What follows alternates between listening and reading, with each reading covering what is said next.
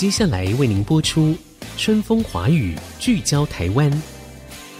本节目由世界先进机体电路股份有限公司赞助。探索台湾新力量，开拓未来新视野。春风华语，聚焦台湾。沈春华主持。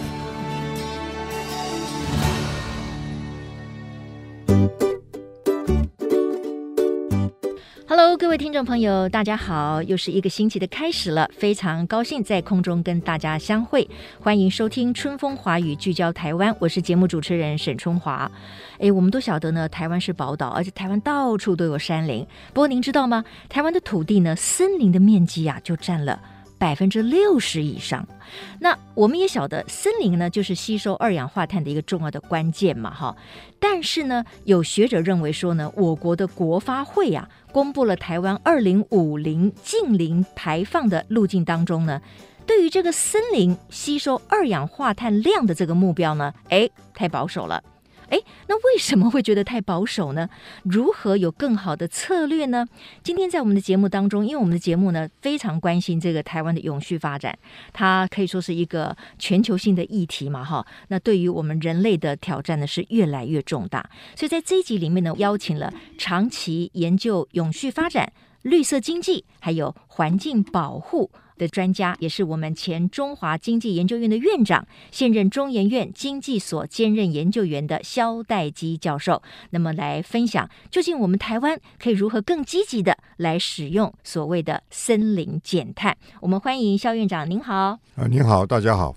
呃，院长今天很高兴你到我们的节目现场来哈，谈这个环境的永续啊，如何这个减碳？因为事实上呢，我们政府也是定下了一个目标嘛，就是二零五零，我们希望近零碳排。那大家就认为说，哇，那你定了这个目标，你怎么样达到这个目标，其实是不容易的哈。那因为我知道，就是说，院长您特别重视所谓森林碳汇这件事情，那你也觉得说，台湾二零五零近零排放的路径呢，对于森林碳汇的目标是太保守了。那我跟听众解释一下，这个碳汇哈，指的就是一样二氧化碳的碳，汇呢就是汇率的汇哈，森林碳汇。那我们先请院长说明一下，到底什么是森林碳汇？它对于这个近零碳排的意义是什么？近零碳排的定义哈，就是说净排放量，就是二氧化碳或温室气体的净排放量，要在二零五零的时候要等于零。嗯，那净排放量就是排放量减掉。碳的移除量，嗯嗯嗯嗯，移除，那就是从空气中把这已经寄存的温室气体，或主要就是二氧化碳，把它移除，哎，拿掉。那我们现在要做到净零排放，就一定要移除在大气中已经有的。此外呢，还有每年排放量呢里头也要移除掉一大部分，嗯嗯嗯，啊，这样才可以做到二零五零净零排放。嗯，那所以这个移除的这个工作呢，就是很重要的。那森林呢，或者是所谓的自然，靠这个大自然来做这个移除的工作呢，是其中的一个主要的一个项目。嗯哼，那移除的技术呢，除了大自然以外，另外还有用工程技术的，嗯，那就比较贵，所以比较便宜的是叫做自然碳汇。嗯、那自然碳汇有三类，第一类是森林啊，另外就是海洋，嗯，还有土壤。嗯、那么这三大块里头啊，现在技术比较成熟的是森林的碳汇，嗯、这是非常久的、嗯、很成熟的一个技术。那用海洋和土壤来做。除碳的工作呢，这个技术还不是很成熟。OK，啊，好，所以我们要靠森林碳汇。那因此呢，我们了解了所谓的森林碳汇，因为我们知道这个树木呢，在成长的过程当中，哈，它会吸收空气当中的二氧化碳嘛，应该是这样哈。所以呢，碳汇就是指说呢，哎，把这些二氧化碳汇集起来，就好像把它储放在什么地方，就等于我们从空气当中，哎，把它给移除了。所以森林可以做很大的部分，哈，包括像刚才院长也提到，那海洋也可以啊，土壤也可以。可是森林，我们透过树木来移除空气当中的二氧化碳这件事情，其实它是很关键的。那这一个功效，我们就叫做森林碳汇哈。那刚才我在节目一开始的时候呢，我就提到说，哎，好像院长您对于国发会设定的这个森林碳汇的这个目标啊偏低，也就是说，您认为国发会对于森林它可以做出的减碳的贡献太保守了？您为什么会这样评估？这主要是因为在去年哈三月三十号，嗯，那行政院就公布了台湾二零五零净零排放路径和策略，是一个关键的一个报告。在那里面，森林碳汇呢，它的规划就是在从二零一九年现在每年的除碳量是二十一点四个百万吨的二氧化碳，嗯，那它到二零五零年。增为二十二点五个百万吨，嗯嗯，我用百万吨为单位哈，是是，那就是说，经过将近三十年的时间，才增加一点一个百万吨。哦，这太少了，三十年才三十年才增加，也就是说，现在是二十一，对，要到三十年以后变成二十二，啊哈，太少了。对对对。不过这个就因为有这样子的一种声音嘛，所以在去年年底十二月二十八号。行政院就公布了台湾二零五零近零转型自然碳汇的这个关键战略。所以说，三月提的是一个大的一个战略，然后呢，细致的这十二个关键战略呢，是在去年年底提出来的。嗯嗯嗯。那么其中就有自然碳汇的关键战略。嗯，在这里面就做了一些修正，提高了目标。嗯，那他说他把这个自然碳汇的目标改为呢，二零四零年增为一年呢是十个百万吨。增加十个百万，增加十个百万，从原来只增加一个百万，现在变成增加十个百万。哎，那我就好奇了，这个数据也是都要科学数据，它应该有根有据的。为什么之前是一个百万吨，现在可以增加十个百万吨？这个我就不知道。就是说，原来是一个百万吨，那现在变成十个百万吨。哎，那我就去看他那个行政院这个报告啊，比较详细的。事实上，在他这十个百万吨这个目标，他是写出来了。可是实际上的做法呢，嗯它是包括了森林、土壤。跟海洋哦，把海洋跟土壤也放进来，全部要加起来。可是呢，因为我刚刚讲说土壤跟海洋的做法呢，还不成熟，不成熟，还在研究，所以到时候会有多少，它里面也没写的太详细。那森林的部分呢，是已经很清楚了，可是他写的也不够，大概他只增加了一个明确的一个数字，是说，嗯，他用增加森林的面积，加强森林的经营，提高国产材的利用这三个策略呢。到二零四零年呢，它会增加一点三六个百万吨。嗯，啊，还是很还是保守的啦。所以说它并没有一个数字，这里没有一个依据说怎么样算出来这个十个百万吨。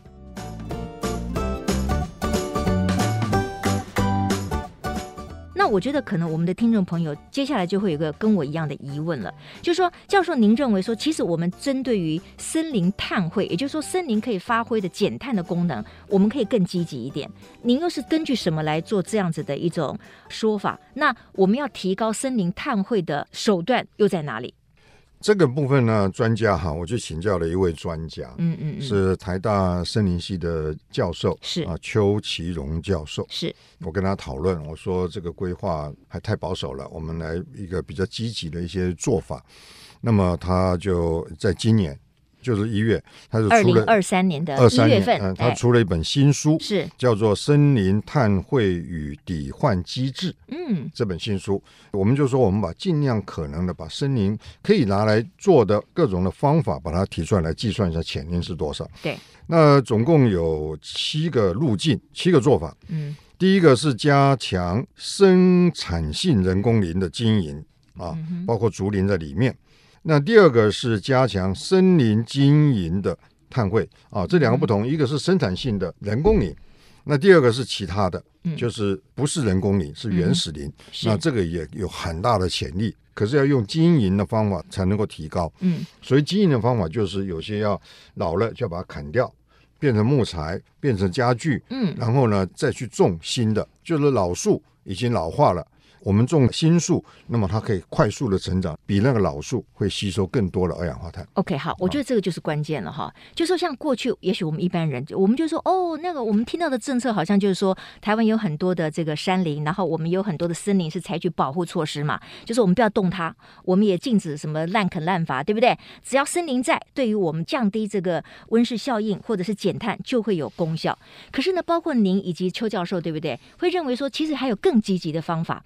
因为一棵树木哈，它吸收空气当中二氧化碳最强最大的时机是它在成长期，对不对？它成长期，它要透过光合作用，然后它吸收空气里面的二氧化碳。可是如果它变成已经是一个大树了，不再成长的话，可能它这样子的功效就会降低，是这个意思吗？是的。那所以您的概念是觉得说，是不是就应该可以把这些先砍掉啊？对。然后再种新的树啊？对对。那这个跟有关单位的想法是一致的吗？那这个论点也是大家都可以接受的吗？这就需要讨论，需要去推动。嗯。那么我们现在有一个政策，就刚刚您提到叫做禁伐天然林政策。对。那这个是在一九八零年开始。嗯。禁伐天然林，对吗？不能砍伐嘛。当时天然林都不能动嘛，哎，都不能动。哎，除了这个以外，还有很多其他的限制，所以说造成了台湾的森林自己能够生产的木材就非常的少。好像我们百分之九十九的百分之九十九靠进口，对，我也吓了一跳，这么。百分之九十九的木材是靠进口的，嗯，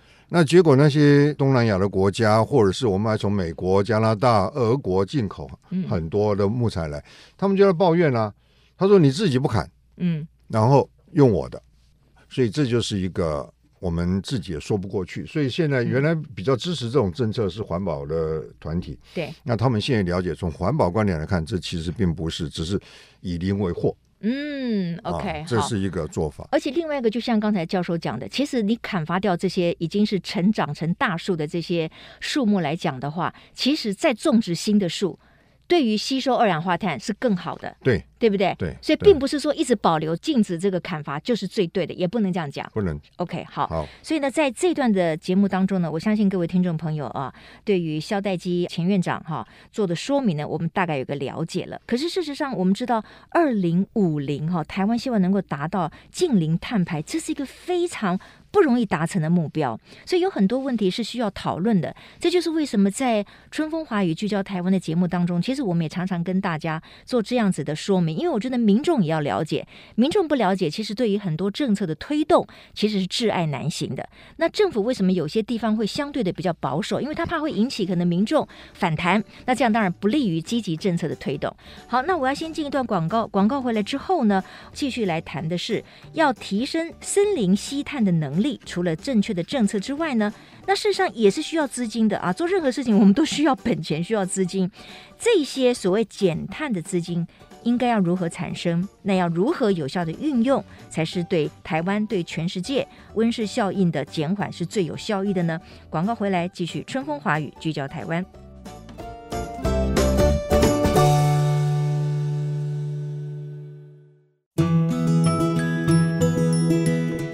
各位听众朋友，欢迎回到春风华语聚焦台湾。我们知道全球的温室效应，哈，还有极端气候，或者是环保的议题，那包括就是所谓的近零碳排，这已经不只是政府单位或者是国际的一些所谓相关的利益团体他们所关心的议题，这是我们每一个国民哈都应该要非常积极的来认识的。那今天我们在节目当中呢，我们带听众朋友了解森林碳汇这件事情，也就是说，森林这些树。树木它整体能够储存二氧化碳的这个能力，我们希望它能够大幅的提升。那现在呢，我们从这个萧代基前院长口中呢，哎，我们似乎听到了民间或者是专业的教授们、学者、专家跟政府的相关单位对计算森林碳汇这件事情好像有一点不一致。那我们有没有办法让我们的森林，台湾的森林占了百分之六十哦？我觉得这是个很大的资产吧。可是你空有资产，你没有好好的运用它，那就可惜了嘛。那所以我要继续请教一下肖代基教授，就是说。专家们也认为，其实要提升森林碳汇，要有七个路径。那这七个路径，我们现在政府都有全部使用吗？还是还有些都没有用？就是很多都值得去做的，可是都没做到的。嗯，第一个就刚刚讲的人工林的加强它的经营，第二个是森林经营，也就是说对老林的更新。还有其他的就是在山区里面有很多这些违规的那个农地，嗯，那这种应该要退农或者是退耕还林，嗯嗯，这是一个可以做的事情。嗯，那另外还有就是都市林，嗯，都市里面也有很多的树木森林，也是需要去经营。那另外还有就是木材，嗯，柴砍下来要利用，那用呢，用途尽量要延长它的寿命，不然的话，像造纸就寿命非常的短，就燃烧又把二氧化碳又回到大气里去了，哦、这碳汇功能就非常的少。所以说，并不是每一棵树木里面所吸存的碳汇就永远都存在，嗯嗯，要依据这个木材的利用的寿命，嗯，嗯。啊，所以我们要延长进口材的林产品的寿命，嗯。也要延长国产材的寿命。寿命。那那如何延长他们的寿命呢？您、哦就是、您刚才说要把它砍下来，砍下来尽量去用在长寿命的用途，比如家具吗？家具啊哈，建材，建材，他们存活的这个时间都比较长。长那因为当这些树木被砍下来的时候，嗯、它储放在它树木里面的二氧化碳，它的功能还是存在的，对对，对不对？对。但是如果你把它变成什么纸浆啊，你烧掉了，你可能又没有了，就没有了。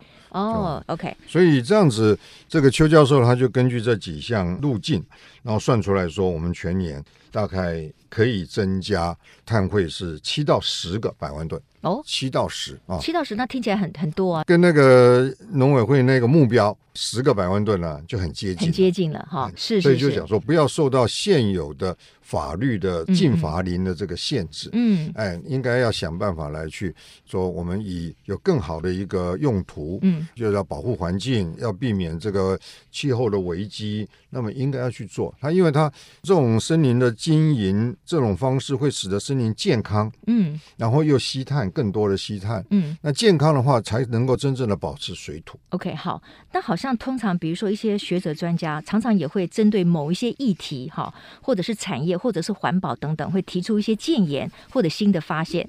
可是跟政府他们是不是能够接收这个中间的沟通啦，或者谁能说服谁，好像常常会旷日费时。那比如您刚才提到的，我们如何更活化使用森林，让森林碳汇可以提升，以达到我们希望近零碳排的目标。嘛，哎，那这个目标应该是跟政府单位或者公部门是一致的。为什么在整个的策略时程上面会出现这么大的落差呢？您认为问题在哪里？不清楚啊，因为这是真的是政治、嗯、政治在影响了哦。就是说，林务单位的人、林务局或林事所或农委会的人，他们了解这个功能，了解了解，可是呢，受到更大的社会的这个压力，嗯。那这压力就是在当时很大的压力之下，就有这一个禁伐天然林的这个政策，哦、到现在都没有人敢去讨论它。嗯嗯嗯，讨论都不敢讨论。Okay. 就如同说，每一次我们都发现说，台湾的水费也很便宜，电费也相对便宜，可是没有人敢提要涨水费、涨电费，因为那就是全民会反对嘛。对于这个可能执政当局来讲，他们也认为说，这可能就是。捅马蜂窝的事情，所以谁都不敢这样做。您认为在环保的议题上面也面临同样的困境？所以这个再去了解一下当时为什么会有这个政策。嗯，那是因为当时林务局生产太多的木材，然后造成了一些水土保持的问题。哦，啊，所以当时就一刀切的命令说不准。所以也没错啊。如果说站在水土保持，因为其实森林的存在它有很多功用嘛。除了你说可以这个吸收二氧化碳之外，那确实对于这个水土保持，它也是国土安全嘛，等等的。只是说您认为不能够非黑即白啦，不能一刀切啦，不能一刀切。可能在这个环保的今天，我们需要更细腻的、全面性的检讨这些策略。对对对，因为在那时候没有二氧化碳的需求，是没有、嗯。那时候纯粹是讲木材的生产。或者是水土的保持，嗯嗯，这两个之间的这个权衡、嗯、是、嗯。那现在又多了一个，嗯，碳汇。那您认为这个学术界啦，或者是学者专家，针对这些议题的发现或者是研究，跟政府的公部门，因为他们掌握有权力嘛，或者是民意代表之间的沟通，这个管道是畅通的吗？这一部分应该是的。台湾的林业界和林学界实际上是很密切的沟通的。嗯嗯，OK，好，那非常好。我们再谈到另外一个议题哈，因为我们知道近零碳排，当然它要有很多的路径。那这些路径、这些方法有很多其实是需要资金的，要花钱的。您刚才提到有很多我们要怎么样去管理天然林也好等等的，要有专业的人去管理啊，找人去砍伐，或者是怎么样去计算我要砍多少，我要种植什么样的，这个都需要人嘛，都需要经费嘛。所以事实上呢，我们也提出来一个概念哈，所谓的碳费跟碳税的问题。那我知道现在好像说我们已经可以碳费先行了，就是立法院在今年初的时候已经也三读通过了一个相关的法律哈。您可不可以稍微说明一下，现在台湾会进行如何的碳费的这样的一个政策呢？立法院在上个会期最后三读通过了气候变迁因应法啊，那里面就有这个碳费的条文，它的特点就是加了这个制度在里面，到底怎么去做呢？这个法里面没有写的很清楚，他说要授权主管机关，就是环保署去做决定。嗯，那环保署他在过去讨论的时候，他曾经有一些讲法啊，可是不是定案。嗯，他只是说想要对排碳大户来征收，也就八九十家的排碳大户来征收，大概是这种做法。嗯，那么。这样的做法好像说不会影响到一般的民众，可是事实上并不是。嗯、这排碳大户缴了钱，到最后一定是会转嫁，哦，转嫁给消费者，一定是哦。啊，这也就是本来就是应该是这个样子。哦哦，因为大家都是使用者，大家也都是对这个排碳呢有贡献的人。嗯嗯嗯嗯啊，消费者对跟生产者都一起来的，都要负责，都要负这个责任的。对，那这个是现在的规划的做法。不过我们认为这个做法还是不够。啊，因为如果真的要做，例如说这个碳汇要鼓励，嗯、要去让它生产，事实上是在台湾呢，因为木材的价格啊太便宜，嗯，因为进口太多了，对，进口非常多的便宜的木材进来，所以台湾自己生产的木材的成本高，嗯，所以根本就比不过，所以要如果要真的要鼓励在台湾去生产森林、生产碳汇，那么就需要去购买。嗯哼，政府需要有钱去购买国产的材，国产的碳汇，就是用森林来做。你生产多少，我就给你把它买下来。是是是，这样子一种鼓励。对，那这个钱就需要去准备。嗯嗯嗯。啊，那最好的一个来源呢，是要用碳税用在这上面，或者是碳费。的收入，那这个未来会是很大的一个数字。对，刚才您提到这个碳费哈，过去环保署曾经提过了，虽然没有定案，就是说也许一顿哈大概要三百块，是这个意思吗？好、嗯，但是这个都还要在讨论当中。嗯、那您现在又提到一个碳税，那碳费跟碳税，您认为它的最大的不同是在哪里？它的意义在哪里？碳费哈是它的用途受到一个很大的限制，这限制是来自于大法官的解释令，他对于这种污染规费，这是从那个空气污染防治费的这个解释开始的。他是说，环保署征收空气污染或者是水污染或者是碳费，嗯啊，这都是关于污染的这种规费哈，嗯，他把它视为是叫做特别功课。这一个名词啊，嗯、那为什么叫特别公课？因为它是刻了这个是要拿来做该项污染防治之用，嗯，被限制这个用途，使得这个费率哈、啊、就很低，嗯，很低，所以大概是三百块钱一吨，嗯，三百块钱一吨是非常便宜的，嗯嗯，啊，非常低的。那这样子的话，对于污染者。它的减量的诱因呢就很低，对，就没办法做到二零五零净零排放的目的，嗯嗯、那就差很远很远。嗯、那另外一方面就是这个用途受到限制。那也没办法去做，我们就是说要做碳汇的这方面的这个工作，嗯，就不够用，可以做，可是不够，嗯嗯啊，不够用，所以这个就是啊，我们认为说应该碳费先行，好之后呢，应该要改成碳税。那如果改成碳税的话，就是全民都要付这个费用了嘛？意思是这样吗？一样，碳税和碳费一样，都是针对排放量来征收。嗯哼。所有的排放，那我们个人怎么算我们个人对于二氧化碳的排放量呢？哦，因为二氧化碳的排放量主要来自于化石能源的燃烧。嗯，那我们在用电的时候，那电力公司它就要去烧煤、嗯、烧天然气。哦，啊，那烧油产生出来电。嗯，所以如果电力公司缴了这个碳税或碳费，那它就会转嫁到这个电价上面。哦。所以我们以后可能收到两张付费单，一个就是电费，另外一个就是所谓的那不一定，看他怎么做。他可以就是说，电力公司缴了，它就变成他成本这一部分，它就变成了电价。哦，电价就提高了。也可以变成两张，这个不一定。OK。那另外一个就是我们主要的一个排放就是汽车。嗯，汽车使用汽油那么燃烧也是排放出来。嗯嗯嗯那所以汽油的价格里头就要含这一个部分。所以就是这样子，我们大家就会根据这个燃料的使用量，就。可是现在汽车已经，我每年都有收到燃料费了。燃料费不一样，燃料费是交通部征收，它有指定用途，在全国的道路的建设和维护上面，嗯嗯嗯，它是一个道路使用费的性质哦哦，所以跟这个污染是没有关系的。哦，所以以后如果真的通过的话，也有可能所有的驾驶汽车的拥有者还要再付一张这个相关的碳税的意思。对，那就是油价会提高。嗯，那我们现在台湾的油价几乎是日本的油价的一半多一点，之间的差就是在这些嗯能源有关，还有这种碳税上面。嗯，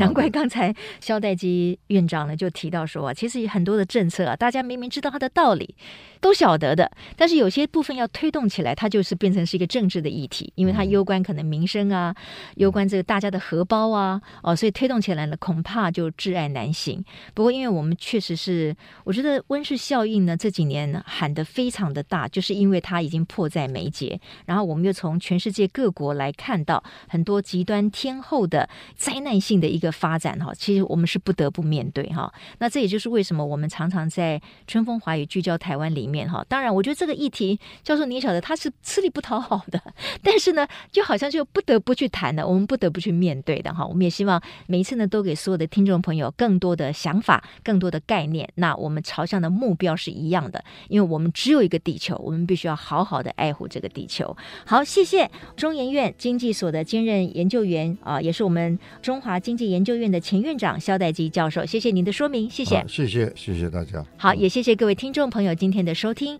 春风华语聚焦台湾，我们下周同一时间空中再会，拜拜。本节目由世界先进机体电路股份有限公司赞助，探索真相，开拓未来。世界先进公司与您一起聚焦台湾。